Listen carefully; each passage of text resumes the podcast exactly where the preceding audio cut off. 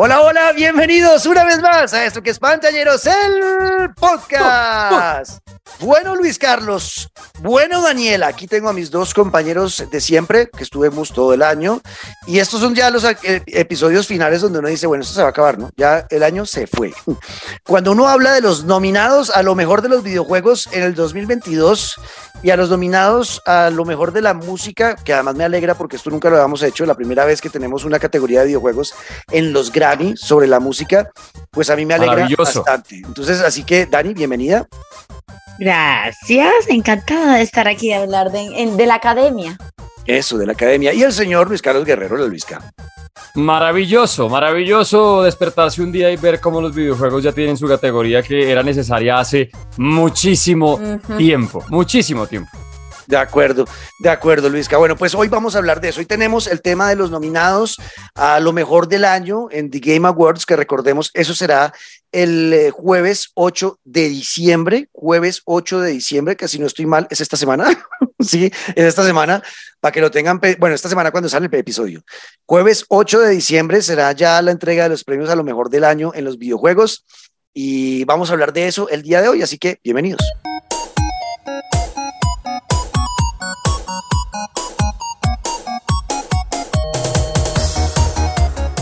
Empecemos por los nominados a lo mejor del año en los videojuegos. Los Game Awards del señor Jeff Kigley será el jueves 8 de diciembre.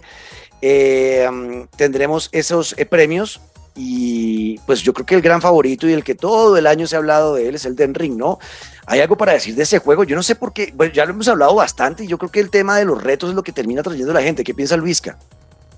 Yo estoy de acuerdo, pues es que yo también es que eh, me he quedado muy por fuera de Souls y toda, toda su historia y demás y todo lo que hay detrás, como que nunca he sido muy fanático, entonces tampoco puedo entrar a, juzgar solo por haber jugado el The Ring, con el que sí me divertí, aunque bueno, lo abandoné un poco rápido porque primero no tenía la consola, era jugándolo cerca eh, y no fue como que, me, como, que me enganchara para comprar de una la, la consola Play 5 como si me pasó ya con otros juegos que han ido saliendo me parece que obvio, detrás ahí es como un punto muy alto ya de todo lo que ha venido pasando con eso, con la historia de los Souls, con el 1, el 2, el 3, el 4, con quienes han estado pendientes siempre de esos mundos gigantes, abiertos, combates, caerse, reintentarlo, lutear para crecer, subir de nivel, enfrentarse a enemigos hiperpoderosos a los que uno no puede vencer hasta que no pues esté obviamente más pimpeado.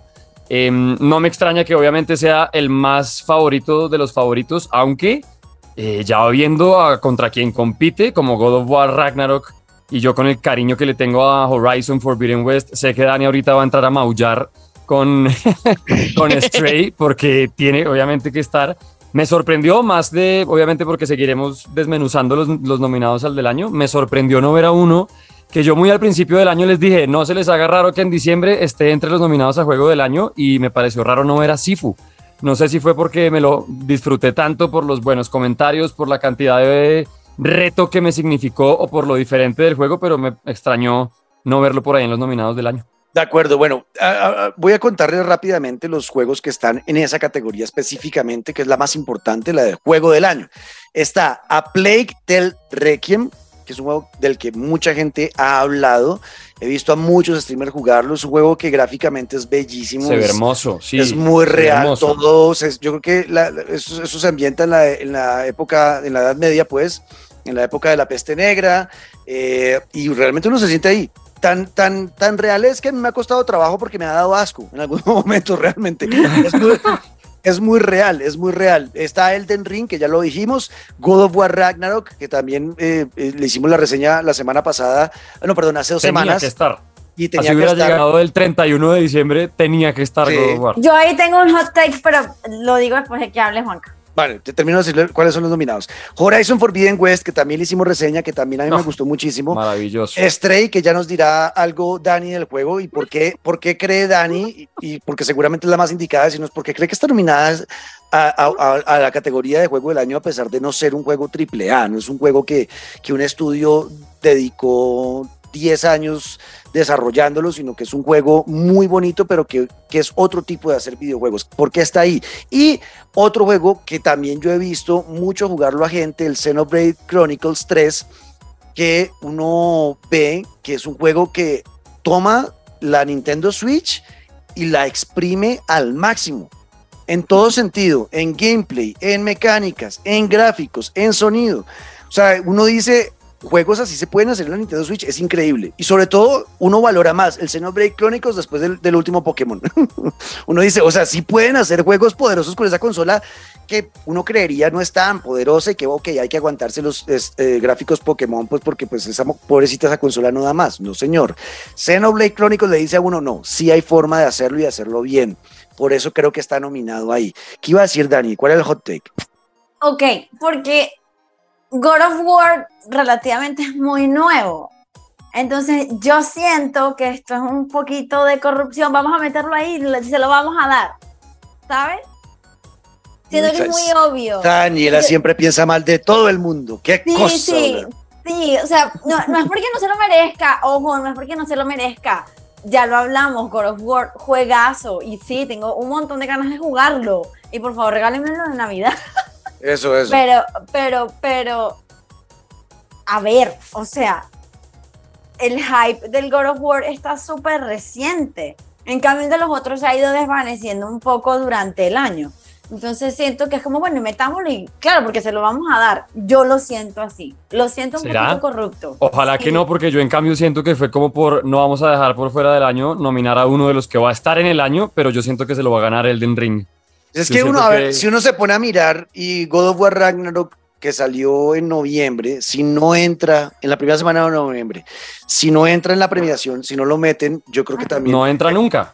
No, y también se habría armado el pedo. O sea, también, así como Y- hay gente exacto. pensando que empiezan, hay los que piensan lo contrario, como, ay, no se lo quieren dar, no quieren que pierda Elden Ring, entonces no entra God of War Ragnarok para que no le quiten Yo, el- yo, yo le hubiera puesto el año, el año que viene y, y, ganadísimo. Es que si lo gana este año o el año que viene, siento que de todas maneras es súper merecido. O sea, no estamos hablando de cualquier jueguito.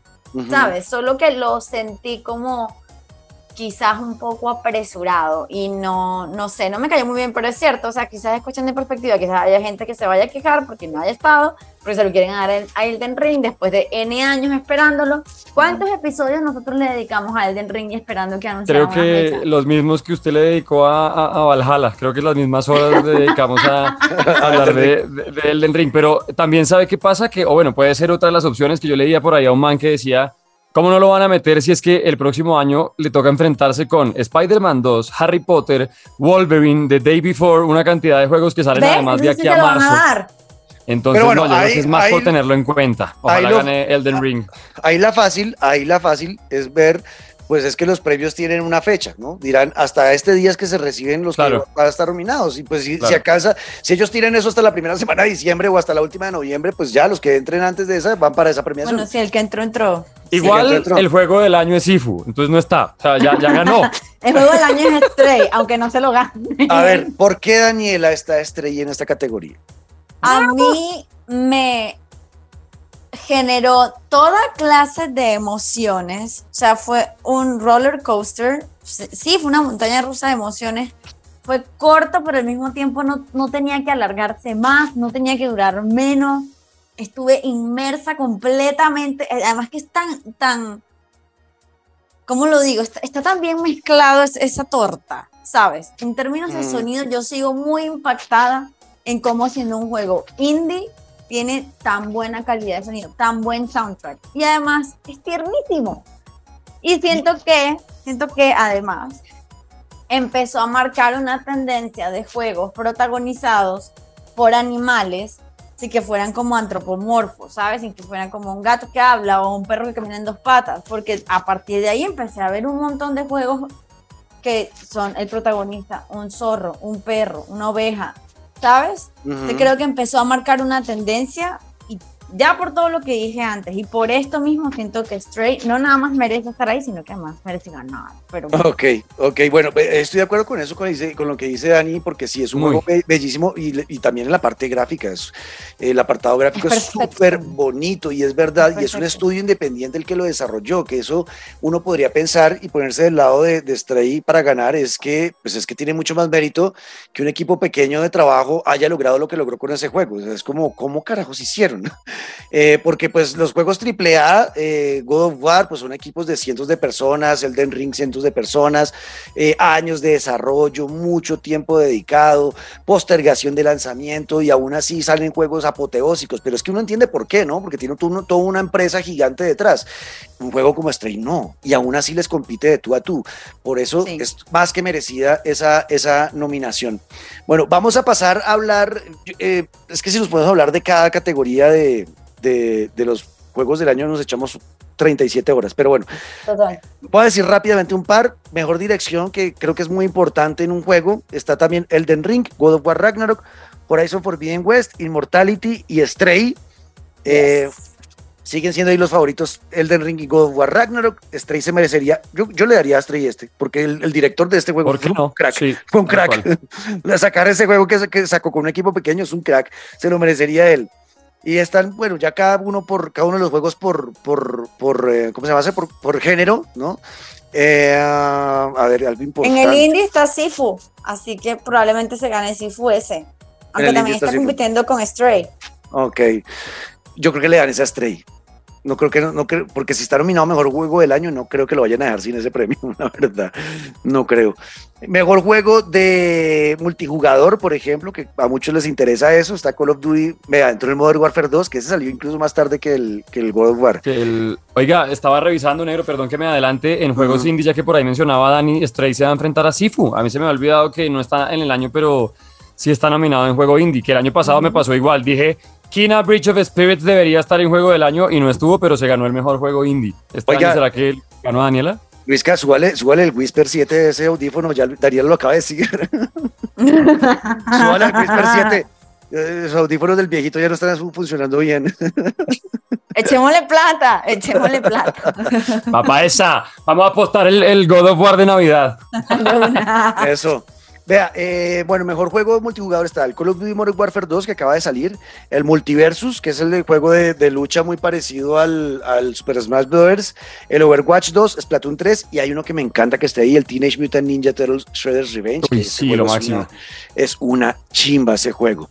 Eh, Si, pero hay- si los premios lo dieran por el modo en el que Juan Camilo le hizo review a ese juego, se lo gana. Al, ¿a cuál? Al... Al de Tortugas Al- Ninja, ¿Al de de Tortugas acuerdo. Ninja? O es que ese O juego sea, yo lo disfruté. Tú me llevaste a tu infancia. Total, yo ese juego lo disfruté como nunca, la verdad. Me sentí súper bien. Y ahí está. Es- hay muchos nominados. Eh, Queríamos hablar un poquito de, de la categoría más importante, la que premia pues eh, el trabajo de Pero no todo podemos un dejar equipo. una categoría, please. ¿Cuál? Hay una de la que tenemos que hablar. El juego más dale. anticipado está Howard, bueno, entre los nominados está Howard's Legacy, Ish, The contra Legend Zelda. of Zelda Tears No. of the Kingdom y Starfield de Bethesda. También hay un Final Fantasy y un Resident Evil, que bueno, yo no soy fan de Resident Evil, pero sé que la gente que es fan de Resident Evil No, ese es Zelda, su ¿no? culto, tiene su culto. No Yo es- lo yo- sé, yo- Luisca. Yo esta, Todo esta, lo de Hogwarts Legacy. yo, esta está entre Hogwarts Legacy y de Harry Potter contra Link. Ish. Esa está, está entre esos dos para mí, ese premio. Pelea Entre de Hogwarts Legacy- nerds. Porque Hogwarts Legacy, sí, el hype que tiene ese juego es increíble. Y con la postergación, aún más se aumentó el hype. No, Entonces, Tremendo, yo creo que tremendo. Starfield siento que va a ser un juego importante, pero no he sentido, el- porque como es una nueva IP, eh, no siento que, porque la gente no sabe a qué se va a enfrentar y hay mucha gente escéptica también de lo que quieren lograr, ¿no? Un juego espacial muy ambicioso. sí, a ver qué. Es que no ¿Qué sé, onda? es muy... Pueden sí, ser más promesas que otra cosa. Exacto, le puede pasar lo, de no Man- lo que le pasó a No Man's Sky en su momento, o sea, quién sabe. Yo siento que el hype Y- está entre Hogwarts Legacy y The Legends of Zelda. Y ojo, porque antes de, de cualquier cosa también se va a enfrentar su Fórmula 1 2022 y su Gran Turismo 7 contra mi NBA 2K23 y mi FIFA 23. El Ahí. mejor juego de deportes. Mm, Ahí eso está- estaría entre Gran Turismo y, y NBA, yo creo. Entre Gran Turismo y NBA puede estar ese, ese premio más cargado hacia el lado de NBA. Es que el juego de la NBA ya lo tienen súper bien clarito cómo hacerlo maravilloso. Pero estaría entre esos dos. Yo FIFA no lo veo a la altura, Fórmula 1 no lo veo a la altura del Gran Turismo, el Oli Oli World no lo tengo ni idea qué es eso, pero bueno, ahí está. Eh, chicos, es lo que queríamos hablarles de los eh, juegos nominados a lo mejor del año en los Game Awards, que son el jueves 8 de diciembre, esta semana que salió este episodio, para que Tomen estén una pendientes. siesta, recuerden que van a trasnochar. Ah, sí, porque es, eh, cualquier producto hecho por Jeff Kigley siempre serán 3, 4 horas de show. Entonces, prepárense. Eh, vamos a hablar de los nominados a los Grammy, así que eh, estamos aquí en Pantalleros el Podcast.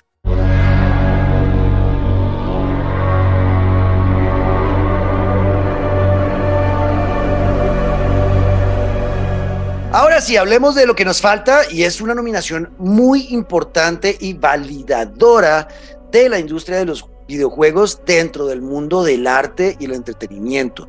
Ya los números lo avalaban hace mucho tiempo, esto no es de ahora, yo llevo, yo creo que llevo diciendo desde el año 2010, 2009, que empezamos con Game 40 en los 40 principales en Colombia. Desde esa época yo ya venía diciendo en cada programa y cada vez que alguien me daba la papaya de decir que la industria de los videojuegos estaba generando el doble de dinero que la industria del cine y el triple de la música. Eso en el 2009. ¿Han pasado cuántos años, Luis Carlos? Tú que eres bueno para las matemáticas. 13 años, ¿no? Muy bien. Gracias, ingeniero. Muy bien, 13 años, muy bien, muy buena respuesta. 13 años. 13 años en el que ya no es el doble del cine y el triple de la música, sino que ya estamos al nivel de que los videojuegos anualmente hacen cuatro veces lo del cine y como seis veces o ocho veces lo de la música. O sea, ya en números es la industria de entretenimiento más grande del planeta. Nos faltaba era que nos validaran en la parte artística ¿no? Que no lo vieran como eh, una industria que simplemente le dañaba el cerebro a los jóvenes y que era una perdedera de tiempo y que no tenía ningún valor eh, para la humanidad en cuanto a eso, al arte. O que, era un mundo aparte que no se correlacionaba para nada con lo, vamos a decir, mainstream, comercial. Sí, exacto, que tenía su propio mundo por ahí. Sí. Exacto, sí, exacto. Em, entonces, eh, que estén los videojuegos por primera vez nominado a unos premios Grammy que tengan su propia categoría es algo muy importante en ese proceso de entender que los videojuegos, y esta también la he dicho hasta el cansancio, es la forma definitiva del arte para mí donde se mezcla todo, donde está todo, la cinematografía, la literatura, la pintura, la escultura, el tema del vestuario, el tema de la música, eh, el tema de la narrativa, todo, todas las formas eh, y subformas del arte global están metidas todas en un videojuego. Todo. Y lo espiritual también, ¿sabes por qué? ¿Por qué? Porque cuando tú estás jugando un videojuego basado en conceptos budistas, tú estás en el aquí y en el ahora. Tú no estás pensando en qué va a pasar mañana o en lo que pasó ayer. Tú estás concentrado y todos tus sentidos y todo tu cerebro está completamente concentrado en darle respuesta a la actividad o el puzzle que tienes delante de ti. No hay más nada. Perfecto, ahí está. Por eso estamos frente a los nominados, los nominados a mejor banda sonora de un videojuego y otros medios en los Grammy, los premios más importantes del planeta Tierra a la música, ¿ok? No los Grammy latinos, que también son importantes, obviamente, para la Latinoamérica e Hispanoamérica, pero eh, a los Grammy definitivos, ¿no? O sea, eh, la, la, ceremonia más importante de la música del planeta está en los videojuegos ahí y tiene una propia categoría. Juegos dominados. Saquen papel, lápiz, pilas. Chan, chan, chan. Aliens Fire Team Elite el juego de Aliens, que es como un, survival horror más o menos. Eh, Assassin's Creed Valhalla, el juego favorito de Daniela Javid. bueno, el, el, compositor de la banda sonora de Aliens fue Austin Wintory, de Assassin's Creed Valhalla, Dawn of Ragnarok, Stephanie Economou. Eh, está Call of Duty Vanguard, que este para mí es de los mejores compositores hoy en día de música para videojuegos, el señor Bert McCready, que es el mismo creador de la banda sonora de God of War Ragnarok. Bert McCready, ¿ok? Este man es un crack, crack. Guardianes de la Galaxia, el juego de Guardianes de la Galaxia, eh, eh, la banda sonora hecha por Richard Jacks y Old World eh, compuesto por Christopher Tin. Estos son los nominados a mejor banda sonora de un videojuego para los Grammy. Entonces, aquí está difícil la decisión eh, porque creo que todos tienen un merecimiento muy grande, la verdad. Todos los, las, los eh, videojuegos y todos los productos que están nominados, creo que todos tienen, y podemos estar de acuerdo en que todas las bandas sonoras son de locos. Pero ¿cuál será la mejor? Ahí está la pregunta. ¿Cuál será la mejor? Y yo creo que aquí ya uno evoca, Dani, el tema de, de también los jurados que votan eh, en la academia, ¿no? De los Grammy, ¿qué sienten cuando escuchan esa música? Porque es que yo creo que todos van a estar de acuerdo en que todas son buenas, pero ¿a qué aluden ellos? A lo que sintieron, yo creo, a la hora de escucharla, ¿no? Obviamente tendrán partes técnicas de, bueno, aquí están usando estos eh, elementos de la música, esto está buenísimo porque esto te, te evoca ciertas cosas, o sea, eso lo entiendo, pero yo creo que para definir al final sí entra una parte eh, emocional, ¿no? ¿Cómo ves esa parte, Daniela? ¿Crees que la parte emocional juega mucho o no en la música? Sí, pero al mismo tiempo también me cuestiono, y no porque esté cuestionando a los nominados, sino porque entre todos los posibles candidatos fueron estos. ¿Cuál fue como el factor decisivo? Tuvo que haber sido algo emocional. Yo creo que en- eh, por, el mismo, por ese mismo sentido también algo emocional. Sin embargo, me llama la atención que también son juegos muy conocidos. Quizás esto es porque es el primer paso hacia Mm. reconocer Sí, señora. juegos que quizás no sean tan conocidos. O sea, Sí.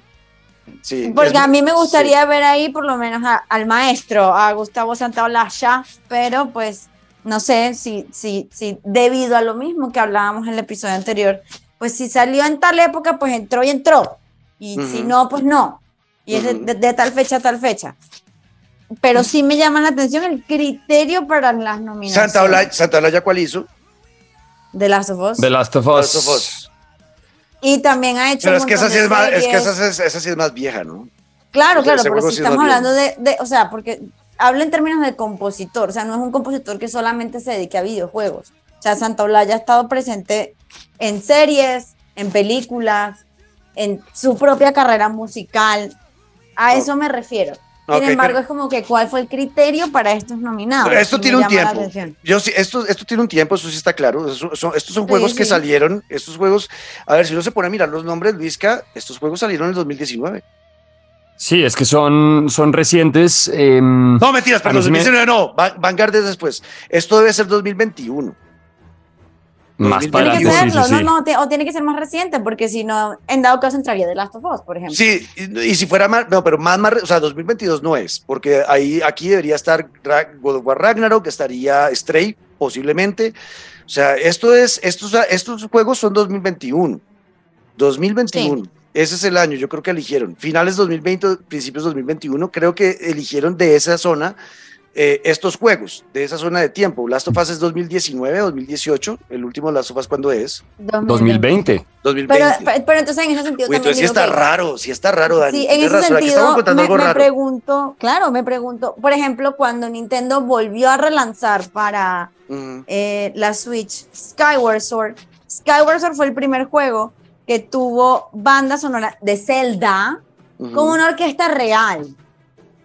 Y eso también tiene un montón de mérito. Claro que, según pues, lo que dijeron desde los Grammy, es que iban a tener en cuenta que por ahí encontré y decía obras que se hayan publicado entre el viernes primero de octubre del 2021 y el viernes 30 de septiembre del 2022. Por eso es que God of War ok. no alcanzó a entrar ni, ni- ni muchos de los que estamos mencionando. Desde octubre Vale. del 2021 hasta septiembre del 2022, que fue lo que tuvieron. Ese fue como el rango para andar seleccionando algunos videojuegos. Ah, ok. Y yo, yo estaba pensando, claro, es que el Valhalla no es, o sea, no están premiando la banda sonora de Valhalla, del No. DLC, Del DLC, ajá, que es el Dawn of Ragnarok. que ese sí salió Pero después. entonces por eso también me pregunto entonces qué Ah, pasa con el. Skyward Sword de Switch, porque si es por eso, pues lo acaban de relanzar. Y, y la banda sonora de Skyward Sword, cuando uno la analiza, es una pedazo de locura. O sea, porque el tema principal de Skyward Sword es el mismo tema de todos los Zeldas, pero al revés. Esa Daniela siempre nos pone a pelear, Dios mío. yo, estaba, yo estaba feliz con la nominación a los premios Grammy de la banda de la No, no, categoría. no, yo también estoy feliz. Lo que pasa No, es que digo, ok, pero entonces, ¿por qué? O sea, eh, necesito, necesito saber, entonces sí me gustaría ver la ceremonia como para que mío. la persona que va a presentar el premio explique esto, esto, una, ¿sabes? Y ya, Ay, y ya, ahí me quedo contenta. Daniela, yo, uno se va, uno se cuadra con Daniela y da- y un día le llega con flores, porque sí. Pero ¿por qué esas flores? O sea, pero no, mi amor, te- ¿Qué has hecho? ¿Qué hiciste que no me he enterado? no, solamente te quería mandar unas flores, ya, o sea, porque sí. Dime la verdad. Bueno, ahí está. Esos son los, los nominados. Ya aquí vamos a hablar totalmente subjetivo, esto es cero objetivo, lo que vamos a decir a continuación, porque es lo que sentimos nosotros con esas bandas sonoras. Para Luis Carlos, ¿cuál es la mejor banda sonora de esas? A ver, si estamos hablando de banda sonora que es de un videojuego, yo no sé quién escogerá y cómo tendrán los parámetros en cuenta, pero si estamos hablando del videojuego, sería chévere también tener en cuenta lo que significa al momento de jugar esa banda sonora, porque si es por simplemente seleccionar la música, pues ok, sí, obviamente que también lo voy a aplaudir, pero si estamos en este mundo de videojuegos, también creo sería chévere eh, tener en cuenta cómo se combina a la hora de estar jugando. Y teniendo en cuenta eso, para mí lo que viví en el tiempo que jugué Guardians of the Galaxy de Marvel, los Guardianes de la Galaxia, se la tiene que llevar. No solamente por el repertorio que escogieron para, para que uno se fuera a dar en la jeta con cuanta gelatina ovni o demás caminara por ahí, porque para quien no lo jugó, eh, pues Star-Lord llevaba como su Walkman y cuando había problemas, uno con cierta combinación de botones podía activar una como una forma de vamos todos a, en combo a atacar y cuando salía ese combo sonaba alguna canción que iba desde los, no me acuerdo, puede ser hasta Bobby McFerrin con Don't Worry Be Happy, que nunca me cuadró dándome la jeta con esa canción, pero sí estaba Joan Jett, por ejemplo, y que yo salía a matarme hasta, hasta mis amigos, o sea, estaba espectacular. Y por otro lado, todo lo que fue la combinación de esa banda sonora con ya la, la, pues todo lo que es la música del videojuego, porque no solamente era el rock and roll y estas demás canciones, sino unas composiciones increíbles con los cambios entre los planetas, la tensión que me generó a mí la música, porque yo lo dije en su momento cuando hicimos la reseña y es que sentí que es otra película de Marvel con la que esta vez yo pude jugar. Entonces, para mí, de lejos, el premio entre esos nominados tiene que ser para Guardianes de la Galaxia. De acuerdo, de acuerdo. Entonces, eh, sí, de, acuerdo. Yo, yo, yo estaría yo no voy a decir nada porque pues sí, sentí lo mismo. Exacto, sí, yo sentí lo mismo con Guardianes de la Galaxia, la música que eligieron y no y muchas que uno podría pensar de pronto puede ser contraproducente para para que gane el premio. Es que muchas de las canciones pues son creadas por bandas del rock eh, de los 80 es un playlist. Exacto, es un playlist, muchas, pero si uno se pone a mirar también la, la, la música original del juego, eh, va, en, va en concordancia con esa música ochentera. Entonces funciona. Pero voy con lo de Luis Carlos de que es que eligieron muy bien las canciones. No es un playlist shuffle de, ok, cualquier música de rock ochentera que podría caber en este momento del juego, no. Está, cada canción está pensada al detalle y por qué suena en ese momento y por qué uno puede mezclarla y por qué eso me parece que está perfecto y yo por eso también me inclinaría por esta. Pero Luisca, yo creo que no lo va a ganar. Yo tampoco. Yo, creo que no lo va a ganar. Yo, porque, yo, mira, a ver, me van a decir loca, y está bien, acepto que me digan loca, pero yo creo que ganaría, o me gustaría que ganara Valhalla. Obvio, yo también iba a decir lo mismo, yo creo que va a ganar Valhalla. Yo presiento que va a ganar Valhalla, no sé por qué algo me lo dice, es que lo que hay detrás de esa composición, esa música nórdica. Y porque es muy original, o sea, desde, desde los inicios Assassin's Creed siempre ha dado soundtracks originales.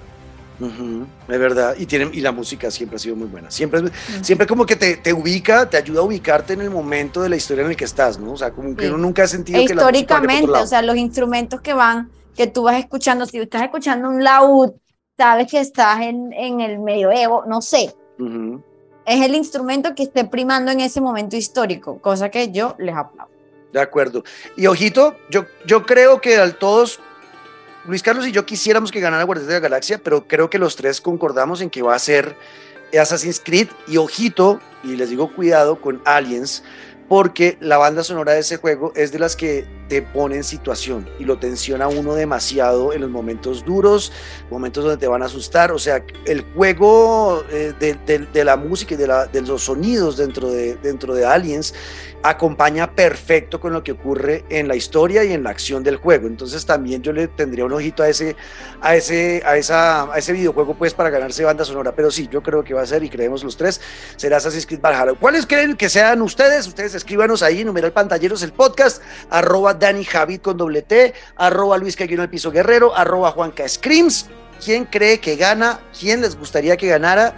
¿Faltó alguien? ¿Ustedes a quién habrían nominado? ¿A quién no? Escríbanos todo eso, lo que quiera, los leemos en todas las redes sociales, en Twitter obviamente y también en Instagram y demás. Así que ahí nos vemos a la próxima y yo creo que el próximo episodio ya estaremos despidiendo el año. Así que Dani, eh, gracias por estar con nosotros. Gracias.